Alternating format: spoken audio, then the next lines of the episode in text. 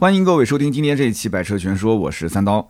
最近呢聊了很多款新车，那么有听友呢可能是想换换口味啊，问能不能聊一点有趣有料的内容。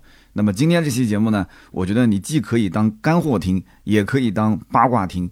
那么今天这个故事的精彩程度啊，我觉得不亚于啊前两天上热搜的那个汪某飞跟那个某 S 的狗血剧情啊。那么虽然说他俩的这个感情故事呢，没有多少人想了解，但是呢，他们那个故事啊。把那个叫什么海思腾的床垫品牌啊，那真的是炒得一夜爆火。那汪小菲他们家那个床垫，据说他买的时候一百六十万啊，第二天涨价涨到一百八十万。那么我们今天的故事呢，啊，就正式开始。废话不多说，直接切主题。那么这件事情呢，是发生在去年二零二一年四月份的一起交通事故。当事人呢，后来把整个事情经过啊，就发布到了网上。那么我们这期节目的文稿，大家回头可以看到有一些图片啊。那么很多网友当时也是在疯传，我相信我们听友里面，那么应该也有人曾经刷到过这一篇帖子。那么我在讲述的过程当中呢，啊，讲完之后我会插一些知识点去分析，那么希望对大家呢能有所帮助。那么其实这一起事故的起因呢非常的简单，就是 A 车辆变道撞到了 B 车辆，导致 B 车辆左前侧受损。那么保险公司呢后来定损两万来块钱。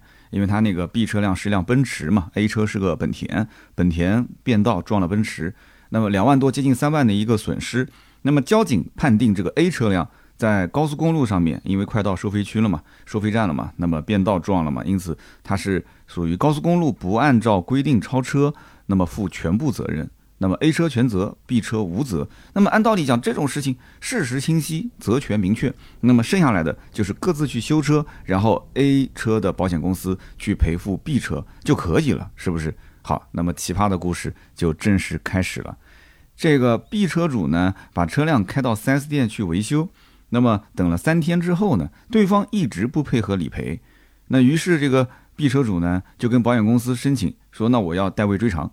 保险公司答复说，代位追偿是可以的，但是额外申请的，就是你说那个有加装件，因为他蹭完之后发现隐形车衣也坏了，而且他的前包围啊，就是我们知道奔驰的前包围有那个中网不一样嘛，他换了一个后改的前包围，那么他不赔。那么这样的话呢，这两样东西，隐形车衣加包围的话，呃，大概要八千来块钱。那么因此呢，这个 B 车主呢就觉得说，这个钱如果你不赔，那我肯定要找 A 车主去理论的，因为是你蹭了我的车，这也是我花钱去买的，是吧？那么 A 车主回的信息就是说，嗯，保险公司的钱我们再说，对吧？那你这个钱呢，是我不会出的，那这是冤枉钱，我不出。而且呢，这个 A 车主还表示说，这个车呢也不是我的，我只是帮。呃，这个车主来开的车，所以呢，你更不应该找我赔钱啊。这个车主呢，他也没租给我，也没借给我，我只是帮个忙，所以我不承担赔偿责任。所以你也不要联系我了，也不要找我啊。那么 A 车主一看说，哎，对方是这样的一个态度，那干脆我就起诉啊，我找法院是吧？于是呢，就找了个律师啊，律师呢也可以调取对方的信息啊，然后呃，就告诉这个 B 车主说，你可以去告他，然后。你不仅仅告你的损失这一部分，你甚至包括你的交通费、你的误工费一起啊，你可以开好证明啊，保留好发票，起诉到法院。那么律师也是信心满满的啊，告诉这个 B 车主说，这种官司啊，你打一万次，一万次都能赢啊，你都不需要 A 车主到现场，那判决也是来得非常的快。那么结果呢，这个相关的对方信息就查到了啊，就不查不要紧，一查才发现，这背后还有一段非常狗血的故事啊。原来这个开车的女子不是车上那个男士的老婆，而是他的小三，而这台车呢也不在那个男子的名下，是在他老婆的名下。不知道他听明白没有啊？就是车上是小三跟一个男的，但是车子呢是这个男的老婆的车。那么为什么会当时不配合理赔呢？原因很简单，是因为当时郑氏啊，就是这个男的妻子郑氏，郑氏他发现小三想用他的这台车的保险去进行赔偿，然后被郑氏发现了，那郑氏呢就果断的撤销了这个就是保险申报啊，说我不走保险。那么简单来讲就这么个事儿，也就是郑氏不愿意用第三者责任险去为第三者去进行赔偿，大家听明白了吗？那么这个故事呢才刚刚开始。后来呢，这个被撞的 B 车主啊，他又联系上了郑氏，也就是 A 车的真实车主嘛。那么跟他是怎么说的呢？说按相关的规定啊，呃，你车主如果是把车借给他人的话，那么开车这个人发生了事故，如果他无法赔偿，那车主也就是借车这个人也是需要承担赔偿责任的，所以你脱不了干系。但是呢，这个 B 车主啊，他联系完郑史，两个人聊完之后啊，他又有些为难，为什么呢？因为这个郑史刚刚生完孩子，正在坐月子，但她老公明显是出轨了嘛，是吧？所以她也是受害者。所以她当时一怒之下，她不愿意用自己的保险去赔偿小三的这个交通事故。那这个这也是也能理解，是吧？然后后来郑史就说：“要不这样吧，我们俩一起去起诉小三，我就不用我的保险去赔，我就是要让他要让这个小三去承担修车的这个两万多的费用啊，给他一个教训。”你说他讲的有没有道理呢？对吧？那么正史还和 B 车主也透露了很多呃私人的一些信息，大概的内容呢，就是她这个老公呢四年前就跟这个小三好上了，她后来也知道了这个事情，然后呢，她也一次又一次的让步，但是这一次她实在是不想再让步了，而且她老公还打她啊，她已经准备离婚了。那么 B 车主心想，这个遭遇呢是值得同情的，但是呢，我的钱包也是很难受的。所以呢，他还是决定啊，这个保险公司代位追偿还要继续。后来呢，就跟保险公司签订了机动车辆索赔权转让书，也就是代位追偿嘛。那么没多久呢，这个钱哎，果然就赔到了 4S 店，车子呢也就顺利的修好了。那么这只是把车子修好了啊，这里面还涉及到刚刚前面说的他的隐形车衣。啊，包括他的这个包围的费用啊，他自己讲说折算下来八千多。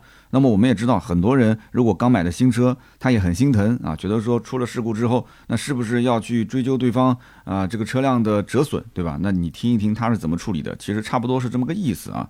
那么他就是选择走法院去解决，但是呢，法院肯定不可能为了你这么个小事，当天去申报，当天就给你开庭啊，就让他回家排队等通知。一会儿我后面再说啊，如果要打官司的话，你要提供相关的什么样的一些材料啊？那么呢，他回头等通知，等通知干嘛呢？其实也不是说直接开庭了，等通知回来，双方再进行调解。那么这里呢，他还没开始调解，等通知的时候呢，哎，郑史又主动联系上了这个被撞的 B 车主。郑史为什么要找他呢？郑史说他刚刚收到了法院的传票，也就是说，另外又起了一个官司。什么官司呢？还记得我们前面说。这个被撞的 B 车主选择了代位追偿，那么代位追偿也就是把你的索赔权转让给了你的保险公司，那么保险公司的效率是非常的高啊，转身就起诉了啊，包括正史，包括啊正史那个投保的保险公司啊，包括驾驶员小三这三方同时都是被告啊，这个很关键，大家记住了啊。那么正史他想让 B 车主与他现在的这个保险公司去沟通，意思就是说能不能让保险公司不要起诉他，只起诉小三和他的保险公司。那这什么意思呢？大家都明白。其实说到底了，就是正史还是不想动用自己的保险，就是想让这个小三去承担后果，哪怕就是他的保险去赔偿，也多多少少要让这个小三有一个教训，必须要让他掏钱。那 B 车主表示也无语啊，为什么呢？因为他已经选择了代位追偿，而且钱都赔过来了，车子都已经修了，对吧？这件事情可能他还不知道。那他把自己的索赔权是转让给了保险公司，那么至于保险公司，他的保险公司怎么再去起诉？那他是无权干涉的，是不是？所以后来这个事情也跟他说清楚了，对吧？那么我们再把镜头转到 B 车主这里，因为刚刚讲了，B 车主这里的官司还在等，等什么呢？等法院的消息，让双方去法院进行调解。那么好，最后是等到了这个调解的那一天。那么小三呢，他就觉得说，我自己是没有任何责任的，我只是帮，对吧？这个车主去开车，或者是车主的老公去开车。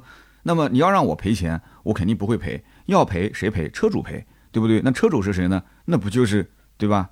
正史嘛，所以他是拒绝调解，哎，就这么硬气。开车的这个就就拒绝调解。那么律师呢就建议说，你跟他说不通，说不通你就打官司，对吧？那既然你你不愿意去调解，那么就直接上法庭不就行了嘛？那么要打官司的话，那就出现问题了。跟谁打官司呢？跟谁打官司？那就是跟郑史打官司。那两个人之前还聊得挺好的，现在他又成被告了。郑史之前还跟他讲：“你不要起诉我，不要起诉我。”现在反过来，没办法，你为了要追这个钱，你就必须要去起诉这个，也就是郑史啊。那么不仅仅要起诉他，而且要把她的老公，因为当时在车上嘛，而且要把这个小三一起加进来，同时成为被告，对不对？那么去追溯什么呢？就是追溯 B 车主的这个隐形车衣啊，包括他的包围啊这个损失，以及他之前提交上去的他的误工费啊、交通费啊。那么他总计算下来多少钱呢？一万三千多，一万三千多，大家记住这个数字啊。那么这个金额多少跟你的这个上诉啊、起诉的费用也是有一定的关系的。那么法院最后怎么判呢？那么法院最后认定说你的贴膜还有你的包围啊没有发票或者是相关收据。那么车损没有动态的表现，比如说，呃，你怎么撕下你的隐形车衣的？怎么拆掉你的受损的包围的？怎么贴上隐形车衣的？又怎么安装上你的新的包围的？哎，你要有这些相关的视频的证明啊，你才能去获得这样的赔偿。那车主心想，我哪有这些证据呢？是不是？但是车主说，我报上来的这个隐形车衣，包括车辆包围，我都是有发票的。为什么？因为他是后来在就是进行保险维修的时候，他是专门留了相关的证据，发票啊、清单啊，他都是有的，修复的这个都是有的。但是对不起，他不认啊，法院不认，认为说你这个隐形车衣，包括车辆包围的价格偏高。然后车主就说了，我奔驰啊，我这个价格还偏高啊，我选的已经不是贵的了，但没有用啊，就没有认定。那最后怎么判呢？法院是判决。啊，这个 A 车主，也就是撞他车的这个正史啊，就是他的这个保险公司去赔偿对方，就是 B 车主三千块钱啊，赔偿他三千块钱的车辆损失。那么 A 车主他的老公啊，负责赔偿八百元的交通费啊，因为他也脱不了关系嘛。那么开车的小三赔多少钱呢？对不起，小三法院判的是不承担责任。啊，记住了啊，这是重点，不承担责任，所以你的车子不要随便给人开。那么 B 车主呢，他因为这起案子的标的是一万三千多嘛，他当时主张是索赔这么多钱。那么起诉费用呢，按照这个标的就是六十五块钱啊。我之前查了一下，大概就是如果你的标的在一万元以内的话，基本上起诉的费用大概在五十块钱。那么 A 车主是败诉了，是吧？因为他是赔钱了嘛。但是呢，这个 B 车主的诉求也没有说完全。这个达到，就是你诉求是一万三千多，如果真的赔的是一万三千多的话，那其实这个费用都是他承担，但是你其实也没有完全胜诉，所以六十五块钱，B 车主还得要承担其中的五块钱，啊，所以最后呢，休庭以后，A 车主的老公还过去调侃 B 车主说，哎，你那五块钱的开庭费你不要忘了交哦，而且 B 车主在这个就是申诉的期间啊，还申请了一个财产保全。当时保全的是这个小三的账户啊，小三的这个账户上面冻结了一万三千多的这个金额，那么这个费用呢还要交钱，要交五百块钱，也是由这个被撞的 B 车主来承担。那么整个的事情经过大概就是这个样子，是不是很狗血啊？那我相信呢，大家在听故事的过程当中呢，已经是有所收获了。那么接下来呢，我再做一些细节的分析，我相信你会更有收获。首先呢，这种对方全责，我方无责的事故。如果说对方拒绝配合保险理赔，说哎我就是不接电话，哎我就是不愿意配合保险公司交材料，那其实很多人是没有办法的，他会觉得说那我得要求着你打电话发短信，然后窝了一肚子火是吧？那我告诉你，其实你没有必要，没有必要去求着对方去定责去理赔，没必要。在事故发生的第一时间，你自己在现场啊，你就要拍好照片，拍好视频。如果你车上有行车记录仪，一定要第一时间把相关的证据导入出来啊，导到手机上，发到云盘上，然后你把这些现场的照片是有车道线的，你不要怼着那个被撞的位置拍啊，你要把车头前面呃隔个三米、五米甚至六七米，你要能看到对方如果是插队的话压了线，你的车子是在车内，如果是追尾的话，那就更好拍了嘛，车头前面站远一点拍，车后面啊屁股后面站远一点拍，一定要把这个两边的线拍进来。那能录视频也录录视频，反正全部这些资料留存下来啊。事故发生的第一时间一定要留存证据，然后把这些呢交给交警。那如果非常简单清晰的，你比方说像追尾的事故啊，或者是对方变道撞了你的车这种事故，他是不用解释的。这种交警只要一看，他就知道一定这个是对方全责的啊。交警一定会想办法让对方来签字认全责。就是你不用去催他，因为对方不过来签字，他不认全责。你认为说啊，我要我要怎么样怎么样，早点赶紧把这案子结了。我跟你说啊，谁来催？交警去催他，穿着制服的人打电话给他啊，用交警的电话打给他，他就正常。我觉得正常人对于这种有有权利的、有穿制服的人，他是心中会心生畏惧的。他就是再怎么赖，我觉得一个正常人，一个正常的市民啊，对于一个交警、一个警察三番五次的催你过来签字啊，过来确认这个事故责任。你说你还能拒绝？那跟你去找他是不一样的。我觉得一般人是不会拒绝的。只要对方过来把这个字给签了啊，认全责，那后面的就好办了。所以你要催的是谁？你应该催的是交警，而不是去催对方的这个车主。有人说我没交警电话，那我觉得你哪怕去跑交警大队，你也是比去啊发短信、发微信去找对方车主，然后窝了一肚子火要好得多。而且我告诉你，这种责任明确的交通事故，如果说一直挂在交警大队，一直挂着没结案。那急的也是交警，他不是你啊，他也是有任务也有考核的呀，对吧？再不行的话，你也可以打那个其他的电话，那总有人能管得了交警，对不对？你可以往上打嘛，对吧？所以说你完全不用慌，等交警给你开出事故责任认定书，你就可以继续走这个索赔流程了。那么有人就要讲了，那我继续走索赔流程，对方还是不配合，他就算签了字啊，认全责了，但是他就是不提交相关的资料啊，去配合他的保险公司进行理赔，那我还是赔不到钱啊，是不是？那这个时候你怎么办呢？啊，两种方法，第一个呢，你可以打保监会的电话一二三七八，你直接投诉对方的保险公司，记住了，你看这是重点，不是去找他，你看很多人对方保险不理赔不交资料，你还是找对方车主，不要找他。直接打保监会的电话投诉对方保险公司，投诉什么？因为保监会曾经出台过相关政策，什么政策呢？就是在交通事故当中，甲方和乙方如果责任认定，乙方有责任，对不起，不是全责啊，就是只要对方有责任，哪怕就是无责、主次责这些，只要他有责任，但是他不予配合甲方理赔的，甲方可以直接向其所在地的保险公司直接提出索赔，听明白没有？那么对方如果是全责，那就更简单了，他就是全责。那么我事故认定书已经在我手上了，打电话给保险公司，你为什么不赔？你为什么不赔？啊，你是不是在纵容？你是不是在啊？这个这个跟他一起不想去赔这笔钱？那保险公司肯定不是这样的嘛，保险公司该赔就赔，他就说啊，我缺资料，缺这个缺那个，缺资料什么？那是你的事，不是我的事。而且保监会已经有相关规定了啊，就是事故责任已经非常清晰的情况下，如果说对方不理赔。那你所在的保险公司，你必须啊直接要赔到我的保险公司来啊，赔给我，不是赔给我保险公司，是赔给我。那么保险公司它是可以不通过乙方，直接将乙方所需承担的责任范围内的赔偿款直接支付到甲方账户。注意啊，这个不是代位追偿啊，这个不是代位追偿，这个是保监会当时出过的一个相关规定。啊，就是责任非常明晰，而且你有事故责任认定书的时候，对方的保险公司它是可以直接划拨啊，就是赔款到你的这个账户上的。所以这一点，我相信很多人可能不知道，就是他没有通过甲方自己的保险公司去追诉，这个跟代位追偿是不一样的，这个你一定要搞清楚，而是直接向乙方啊有责任方的保险公司申请赔偿款。这个政策肯定很多人不知道，而且呢，有一些地区。啊，因为保险公司各地不一样嘛，有些地区可能也没有说，呃，落地执行或者说是宣传，保险公司也不可能说天天给你拿个大喇叭宣传说有这么回事嘛。但是你仍然可以把上面这段话，当你去打一二三七八投诉啊，投诉给保监会的时候，你可以跟他完完整整的说一遍，你说你有没有这么个条款啊？你作为一个专业的客服来讲的话，你可以去查一下。那么客服肯定是不会乱回复的嘛，对吧？你也可以让对方的这个客服想清楚再说。你说我已经全程录音了，因为什么呢？我后期可能会保存为证据打官司，那所以你一定要想清楚再说。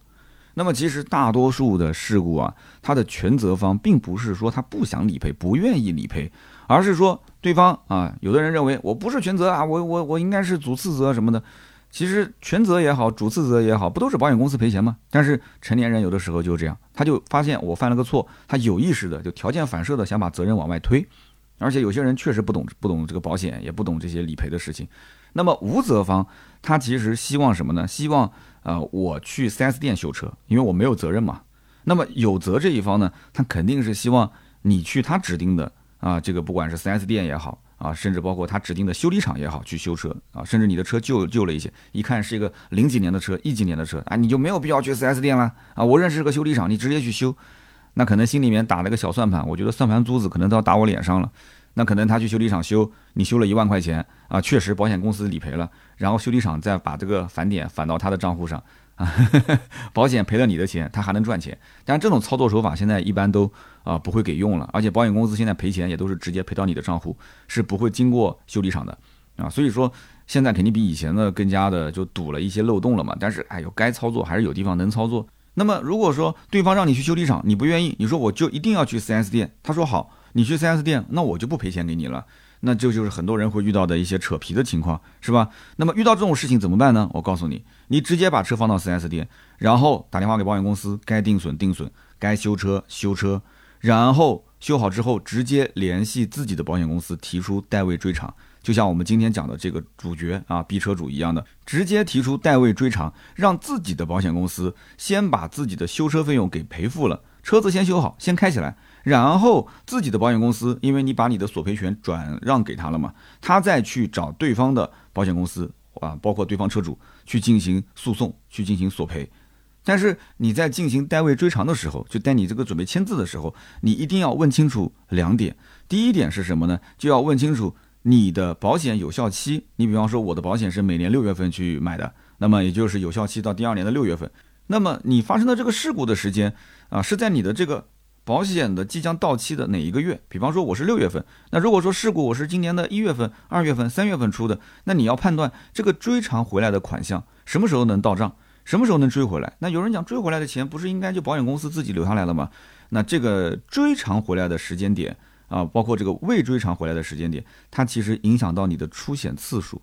啊，如果是在你的保险周期内追偿回来，那就不算你一次出险。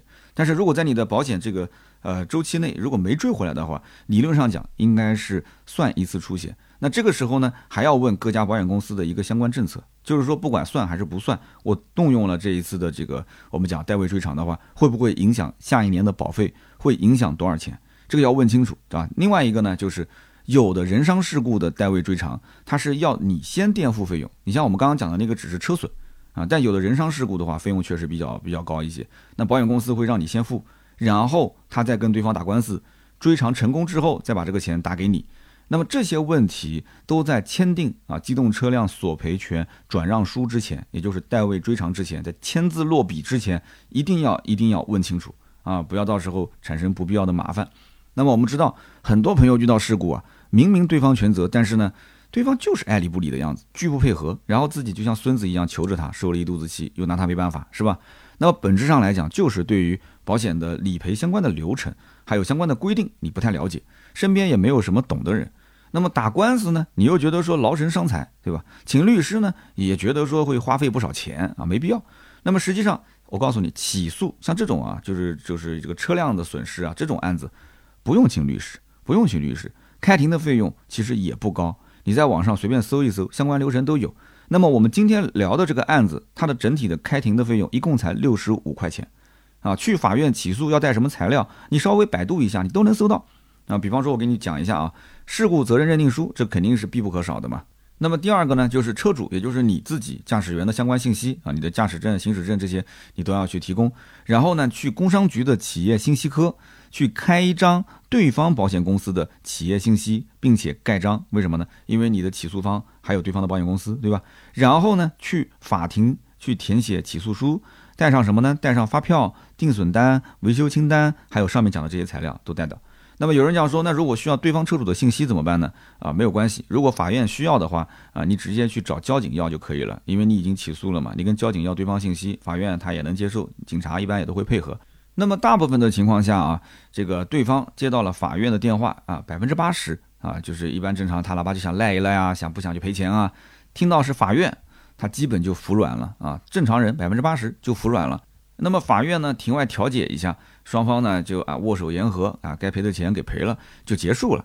那么这里面呢，我建议大家去看那个电视剧《底线》，我之前也推荐过啊，还是蛮好看的。是京东演的那个，看完你就对于法院办案的基本流程啊，会有一个相对比较直观的了解。那如果说是那种对方哎就是死不认错啊，就完全拒绝赔偿就不理赔的，像这种官司呢，法院呢他会告知对方，就是建议你还是要调解。为什么呢？因为你打官司必定是输的。那你既然知道。这个百分之百是输的官司，你还有必要打吗？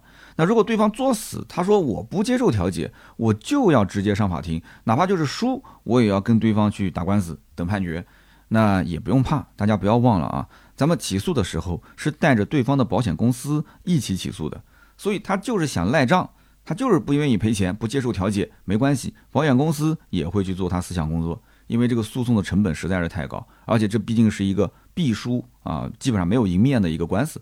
那么这些费用他们都得承担。那么如果说对方硬刚，说我就是要打官司啊，我就是输了，老子也不赔钱，我就做个老赖。大家呢也不要怕他。这个时候呢，他如果一直赖账是吧？好，OK，你就申请法院强制执行。那么有人讲强制执行也不给怎么办呢？强制执行它有个前提，就比如说对方如果他确实有履行判决能力，但是呢他拒不服从的话，那么这个时候呢他就涉嫌啊叫做拒不履行法院的判决罪。啊，还有这么个罪名，我第一次听说啊，拒不履行法院判决罪。那我相信啊，只要头脑稍微正常一点的人，到了这个时候，应该没有不赔钱的吧？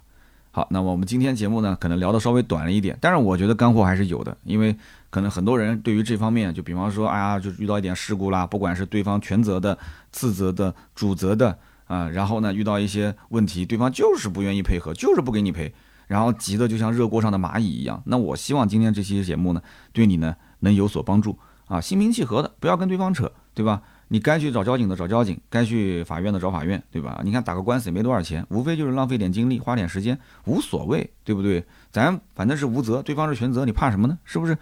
所以说，包括保险公司啊，你怎么让他什么时候垫钱啊？什么时候让他去追诉啊？对吧？或者是像刚刚讲的保监会的相关的规定啊，你一定要有了解。那么这期的文稿也会在我们的公众号“百车全说”上啊会有更新，大家也可以看一看。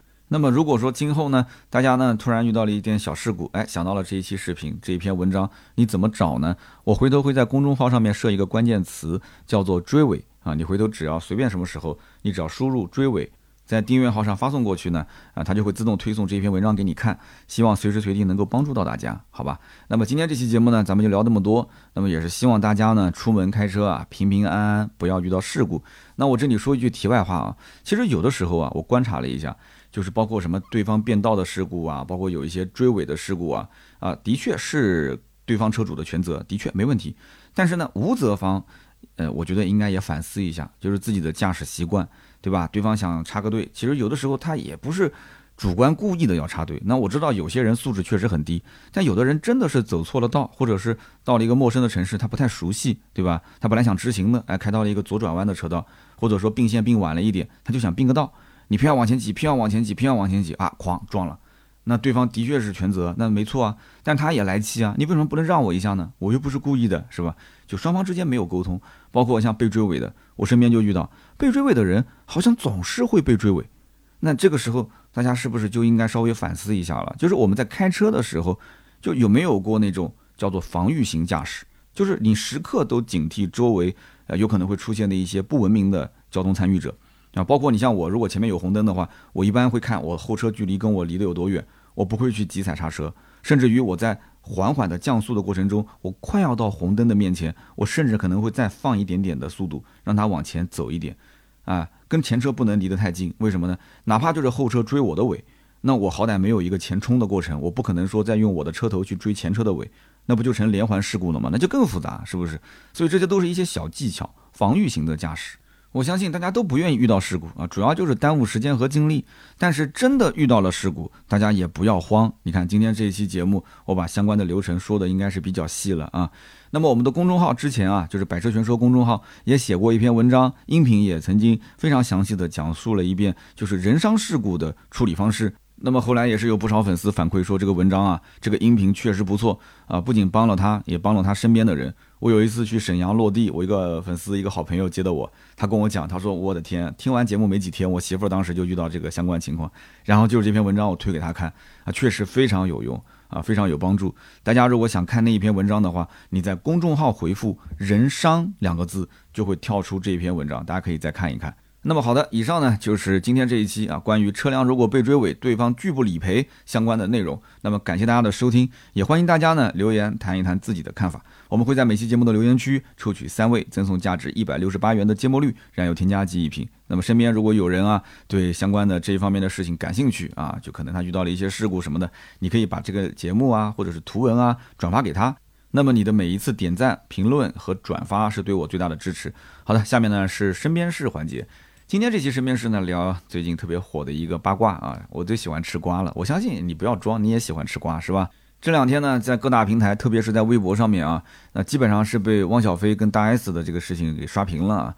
那么当天发生这个事的时候呢，我还在外面打篮球，然后突然看到球场有人讲啊，拿着手机说，哎，这个这个这不是汪小菲跟大 S 吗？说赶紧过来看，在吃瓜啊。那每天呢，我都刷微博，因为我的微博这个更新量确实还行。那么有汽车的，有生活的，各种各样的内容都有。那么当天确实我比较忙，下午在拍视频，晚上去打球，我就没工夫去看微博的热搜榜，就没想到就出事了，对吧？这个汪小菲跟大 S 的事情呢，其实都是一些家长里短的一些琐事。那么跟我们平时社会新闻上的这些事比呢，当然是这个不能比的嘛。但是往往就社会新闻很多事情呢，啊，你不一定能看到真相，而且呢，有些话确实也不能说。你看我的节目，有人讲说三刀啊，那个那个西边某个城市那么大一件事，你为什么不说？这我能说吗？你是不想要我的号了吗？你让我说什么呢？那我要说，我肯定是带着情绪说的，对不对？那如果我不带情绪说，那我知道的东西跟你知道的东西不都一样吗？对不对？那我既然带着情绪说，很有风险，对吧？节目下架，号被封。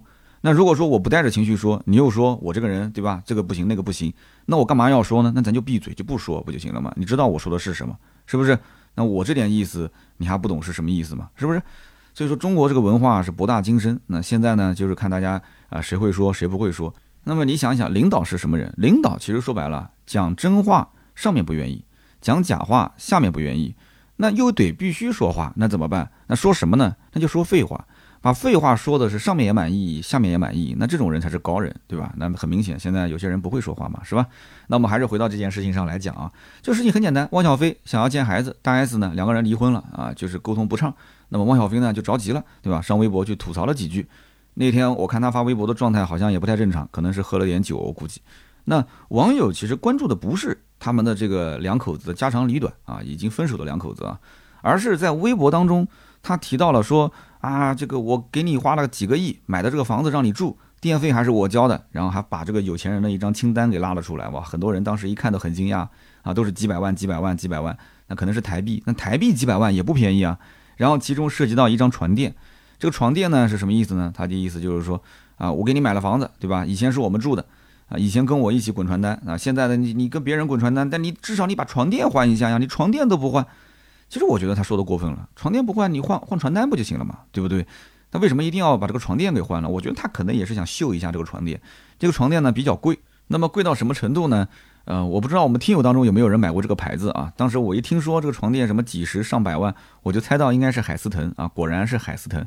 汪小菲花了一百六十万买的这个床垫，那我相信有些人可能如果是在一些三五线城市，他可能自己住的房子都没有一百六十万，人家睡的床垫一百六十万，然后上热搜的第二天，这个床垫的价格涨到了一百八十万，啊，说实话，有段时间我在节目里面曾经聊过啊，我说我们家就是换床垫这个事情，那我是主张什么呢？我是主张大家可以在睡眠方面就不要去省钱，什么床垫啊、枕头啊、三件套啊。这些呢，就尽量买些好一点的，啊，力所能及的消费范围之内的，对吧？往上够一够嘛。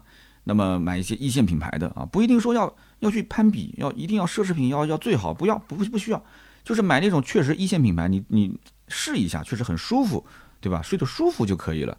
那毕竟一线的销量大，有一定的技术，有一定的经验。我们按照车来讲的话，车就是人机工程学啊，优化的比较好。那么在枕头啊、床垫啊这方面，它毕竟是比方说百年的老品牌啊，大几十年的品牌，国际的知名品牌，那品质比较稳定一些啊。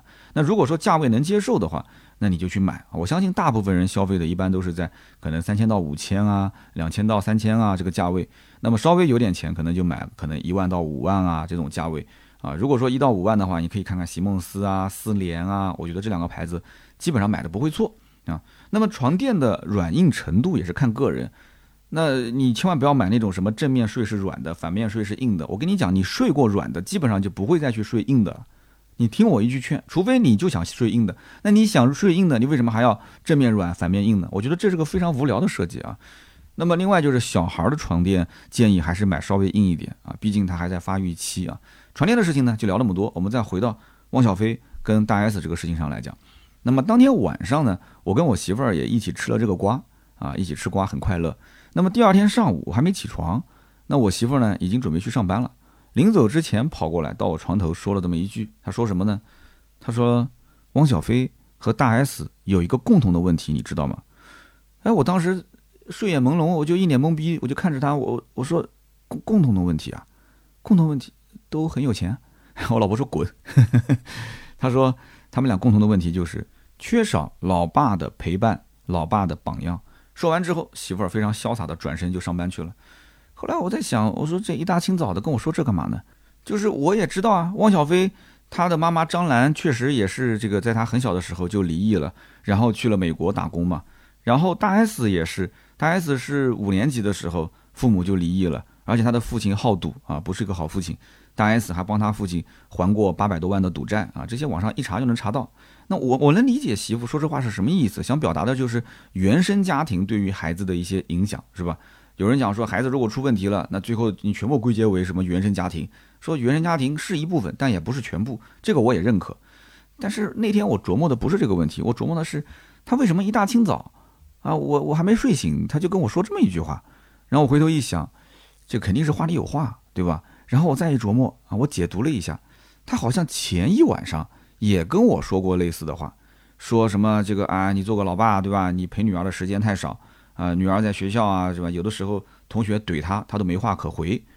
那我我女儿就是性格确实就比较随她妈妈多一些啊，就是属于那种啊比较内敛、比较胆小，就不像我这种人啊，就是人来疯啊，就是属于话痨这种。但是我回头一想，我女儿不随我的性格，也不一定是坏事啊。你说一个伶牙俐齿的小姑娘，在这个社会上谁喜欢啊？没人喜欢这种啊，对不对？大家还是就男生啊，男生还是喜欢那种就是有点胆小、有点怯懦的那种，需要被保护的。哎，这种小女生，那男生才喜欢呀，对不对？那就是这随我的性格，那你看天天就巴拉小嘴巴巴，那不不好不好，真不好。那我我承认这也是我的借口啊，就还是没陪女儿。但是有一次啊，真的是让我挺无语的。我女儿跑过来问我，说：“爸爸，我们住过五星级酒店吗？”然后我问她，我说：“你为什么要问这个问题啊？”他说：“他们班的同学在学校炫耀，说他们家旅行的时候啊，住的是什么什么五星级酒店。说啊，你们没住过吧？啊，说就指着我女儿，你没住过吧？”然后我就叹了口气，我说：“哎，我说女儿啊，你应该问爸爸，我们哪一次住的不是五星级酒店？”然后我女儿听完这句话，我以为她听懂了，然后我看她那个表情一脸茫然，然后她就，她就问我说：“那我们哪一次住的不是五星级酒店呢？”就我看来他是没理解我的意思，那应该是没理解我的意思。我的女儿的情商应该是没随我啊，所以我觉得以后应该还是要少录点节目，多陪陪女儿啊。要不咱们一周一更吧？啊，我带我女儿去看看世界啊。要不然你想，就她这种情商，对吧？她这种眼界，那就我怕她长大了之后。哪个坏小子开个破奔驰，那直接把他就给骗走了，你说是不是？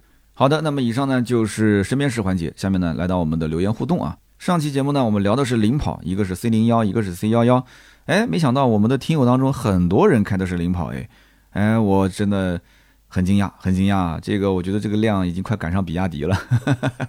然后呢，其中有一位叫做喜旧之人第一，他说，呃，说说我的选购经历吧，我是一个九零后。家里呢已经有燃油车了，选电动车我对品牌没有要求，预算呢就十来万块钱。当时考虑过两台车，一个是天际 ME 五，一个是领跑 C 幺幺。这两台车对我来说呢差不多，哪个好就选哪个。吸引我呢就是因为它们配置高，价格呢相对便宜，颜值嘛其实都还可以。我呢是先下单啊，下的是领跑。这个领跑呢当时预售我就花了五千块钱啊，下了一个小定。这个五千块钱其实是定那个就锁一个权益，就是两万抵四万啊，就是到时候你补大定的时候，两万块钱抵四万。当时呢，我也试驾了啊，我觉得这配置呢确实不错，颜值呢我觉得也挺好。同时，我同时把天际那边的单子也给下了，当时都是订单可退，就是小定金嘛。我心里想，回头我试完之后哪个合适，我就去选哪个。那我是在太原啊，我试驾完之后，我还问了一下质保，结果销售告诉我，整车呢终身质保。电池呢，八年十六万公里，但是我心里面有点犯嘀咕啊，我觉得其实也没啥啊，因为我还有个天际没看呢，对吧？他刚刚讲的质保是指的那个领跑啊，然后呢，他就去看这个天际，但是呢，在看天际的时候呢，他回到家他就发现这个领跑 C 幺幺的订单啊，在闲鱼上面是可以卖的，他当时这个五千的定金啊，他可以按六千来卖，他还能赚一千块钱，结果呢，他琢磨来琢磨去。他觉得说这个天际看的也还行啊，这个领跑呢还能挣一千块钱，他于是就拿卖领跑的订单的钱去啊补贴了天际。你说这领跑这领导是不是都后悔死了啊？就没想到说给个这么好的政策啊，让你的定金五千变成了六千，然后多了一千块钱去买天际 ME 五。然后他说天际呢，我也问了啊，电池是不限公里数、不限年限质保，说我心里也挺放心的。那我还有一个想法，就是买领跑，家里的燃油车就不卖了，一个纯电，一个燃油，一个跑市区，一个跑长途。他说我一辈子就这样了啊。如果说买天际呢，天际是混动的，那我就把家里的燃油车给卖掉。最后的结果是天际也买了，但是我燃油车也没卖。哎，现在两边开着也都挺好。他说我讲一下天际这个 ME 五的驾驶感受啊，就是说这个车呢开起来挺舒服，加速那明显是比燃油车快多了，而且因为平时用电啊，所以说这个电费确实很低。开车我心情都好多了，想怎么开就怎么开，配置呢也确实高，开的也舒服，就是这个座椅坐的感觉有点难受。那么坐在哪边我都感觉这个车啊，这个座椅调的不是特别的贴合身体。但是燃油车就不一样啊，我的燃油车坐的可舒服了。那目前这个天际呢，开了一万八千公里，真的很省钱，但是也出过几次故障。但是我有燃油车啊，出了故障就摔到 4S 店去修吧，啊，对吧？我燃油车正常开也没有影响。他说，如果家里面第一辆车选这种小众车型，还是要做好心理准备。那么如果说你家里有车位、有充电条件，而且你本身有一辆代步车，那是强烈建议你可以考虑电动车，真的是爽。然后最后他说，我跟刀哥的缘分那可深了。二零一六年前后开始听你的节目，而且在你的影响下做了汽车销售。当时还问过你啊，我应该是选择去雪佛兰啊，还是选吉利啊去做销售？然后你给我的意见说，你可以去吉利啊，应该培训啊、待遇啊各方面会好一点，大概是这个意思。他说非常感谢三刀，感谢百车全说，谢谢谢谢啊！我的节目能够默默的影响一个人的人生经历、人生的发展啊，我觉得真的呃是我的荣幸啊！希望没有给你指点错误啊，希望你在吉利能越做越好。下面一位听友呢叫做史努比一九九四，他说刀哥啊，这是我首次评论。我呢就是领跑 C 幺幺的车主，我说说感受啊。去年十一月订的车，今年三月份提的车。最开始 C 幺幺的价格是十五点九八万起，我当时呢选的就是最低配，然后呢又加了选装包啊，总体大概在十七万五。这个车后来呢又涨价涨了两万块钱。那我目前呢开了三万多公里，买的时候呢也挺纠结的，但是架不住怎么看这个车性价比都是高。那目前呢开着小问题还是有啊，有点小异响。而且呢，还有一次开着开着车机就黑屏了，然后重启。副驾驶的这个一键升窗啊，有的时候也没用。但是这些呢，我觉得还是能接受的，毕竟呢，这个省钱，对吧？我每天基本上要开一百多公里，一个月开个四五千公里，我的充电桩的电费才三百块钱，我那就是一公里划到大概六分钱啊，很划算。他说续航的话呢，我是五百一十公里的电车呢，这个主要是看脚法。他说我们的这个群里面啊，呃，跑续航的人有很多。那有的人能跑到很高的一个续航，但是我呢，大概夏天能跑到四百，春秋天呢，大概能跑到四百五啊，我觉得可以呀，这个续航啊，可以啊，这是在哪个城市？你没说，你是不是在广州那一带啊？这个这个这个真的是续航相当可以了。好的，我们接着看下面一位听友，这位听友的名字叫做跑路啊，这个名字起得不错啊，你想跑哪里去啊？你能跑得出去吗？他说：“刀哥的节目啊，我现在是越来越侧重听后面的身边事，听听大家的故事。那今天说说我的买车的故事。我呢是外地来杭州打工的一个 IT 民工啊。然后呢，之前跟夫人啊协商，就想买个十来万的合资车。我们也看了一圈啊，觉得说买个车自己喜欢啊，能够代步就可以了。结果呢，看来看去，哎，最后我很心仪的是什么车？是吉普 4S 店里面的自由侠啊。我跟我媳妇儿都很喜欢。”感觉那个圆圆的大灯，憨憨的外貌。其实我是小白，我也不懂车，拿了驾照几年我都没碰过车啊。那么试驾完之后，我也不知道到底感受怎么样，好还是不好。反正就是觉得这车适合。我在网上也搜了，看到很多人都吐槽这个车啊，说这个车这个不好那个不好。但是我跟我媳妇儿就是喜欢这个车的外形。那么后来我还是把它给买了。买完之后呢，哎，果然我们的生活半径就扩大了啊，有车生活果然是很快乐。那么有了车之后呢，我们又开始考虑在杭州买房子。那么有了车，我们就可以考虑稍微买远一点了啊。房价当时呢，呃，杭州真的是非常的贵啊。那么稍微远一点的房子呢，价格便宜一些。我们赚了两个月之后，哎，房子呢我们也买到了，非常的开心。所以说啊，这个有了车之后，买房的心态都变了，是吧？那么他说也感谢这个自由侠当时给了我们非常多的帮助啊。那么转眼几年之后，我们的上班呢确实离家比较远，夫人呢工作的变动，每天上班来回要大概八十多公里，我也不忍心让她去挤地铁。我们两个人呢，一台车也不够用，所以决定再增购一辆车。那么当时想的就是买一辆电车，为什么呢？因为他在杭州啊，因为杭州这边呢有限牌限行。然后后来呢，他同事也是在比较远的地方买了房，当时也是想买车，两个人就一起去看。一开始去大众店里面看，但是呢，大众店里面看完之后，他不是很满意。后来他就想到说，刀哥之前是奥迪的销售。然后呢，他就在手机上刷了刷，去看了看奥迪的他能买得起的这个价位的电动车，然后就看到了奥迪 Q2L e-tron，然后去 4S 店就想问一下这个车大概什么个优惠，结果一问啊，这个价格确实挺合适啊，因为 Q2 e-tron 呢这个优惠挺大，而且他媳妇儿对这个车造型也不错啊，也能接受，然后同时呢，两个人又都觉得说这个好像没花多少钱，也赶上了一个豪华品牌啊，虽然是个入门级的，然后两个人就。啊，毅然决然的把这个车给提回去了。他说，虽然讲是啊硬攀上了这个 BBA 的入门级，甚至很多人觉得这也不能算是个豪车，对吧？Q2 可能不算 BBA。他说，但是我们依然心里面还是挺开心的，是吧？那么毕竟人家都称呼我们为尊贵的奥迪车主，是吧？然后同时两台车到手了，解决了两个人的通勤问题。现在家里面基本上电车成为了主力的通勤工具。到目前为止，这一台 Q2 e-tron 虽然说才进我们家一年多，但是它的行驶里程已经超过了那一台开了六年的自由侠了。你想想啊，使用的频率。那么虽然说我买的车呢都不是什么热门车型，但是实际上两台车用下来都没有什么问题啊。自由侠到现在就换了两个日间行车灯。